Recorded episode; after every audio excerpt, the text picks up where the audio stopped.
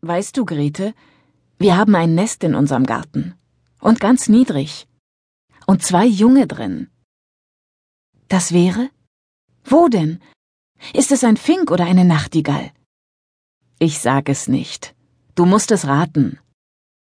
Diese Worte waren an einem überwachsenen Zaun, der zwei Nachbargärten voneinander trennte, gesprochen worden. Die Sprechenden, ein Mädchen und ein Knabe, ließen sich nur halb erkennen, denn so hoch sie standen, so waren die Himbeerbüsche hüben und drüben doch noch höher und wuchsen ihnen bis über die Brust. Bitte, Waltin, fuhr das Mädchen fort, sag es mir. Rate. Ich kann nicht. Und ich will auch nicht. Du könntest schon, wenn du wolltest. Sieh nur. Und dabei wies er mit dem Zeigefinger auf einen kleinen Vogel, der eben über ihre Köpfe hinflog und sich auf eine hohe Hanfstaude niedersetzte. Sieh, wiederholte Waltin. Ein Hänfling. Geraten. Der Vogel wiegte sich eine Weile, zwitscherte und flog dann wieder in den Garten zurück, in dem er sein Nest hatte.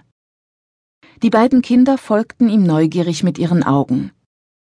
Denke dir, sagte Grete, ich habe noch kein Vogelnest gesehen, bloß die zwei Schwalbennester auf unserem Flur. Und ein Schwalbennest ist eigentlich gar kein Nest. Höre, Grete, ich glaube, da hast du recht. Ein richtiges Nest, ich meine von einem Vogel, nicht ein Krähen- oder Storchennest, das muss so weich sein wie der Flachs von Reginens Wocken. Und so ist es auch. Komm nur, ich zeig es dir und dabei sprang er vom Zaun in den Garten seines elterlichen Hauses zurück. Ich darf nicht, sagte Grete. Du darfst nicht. Nein, ich soll nicht. Tut ist da wieder. Ach, Tut. Tut. Tut ist deine Schwieger. Und eine Schwieger ist nicht mehr als eine Schwester. Wenn ich eine Schwester hätte, die könnte den ganzen Tag verbieten. Ich täte es doch. Schwester ist Schwester. Spring. Ich fange dich. Hole die Leiter. Nein, spring. Und sie sprang und er fing sie geschickt in seinen Armen auf. Jetzt erst sah man ihre Gestalt.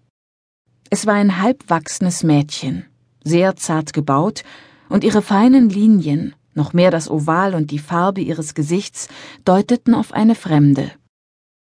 Wie du springen kannst, sagte Waltin, der seinerseits einen echt märkischen Breitkopf und vorspringende Backenknochen hatte. Du fliegst ja nur so. Und nun komm, nun will ich dir das Nest zeigen.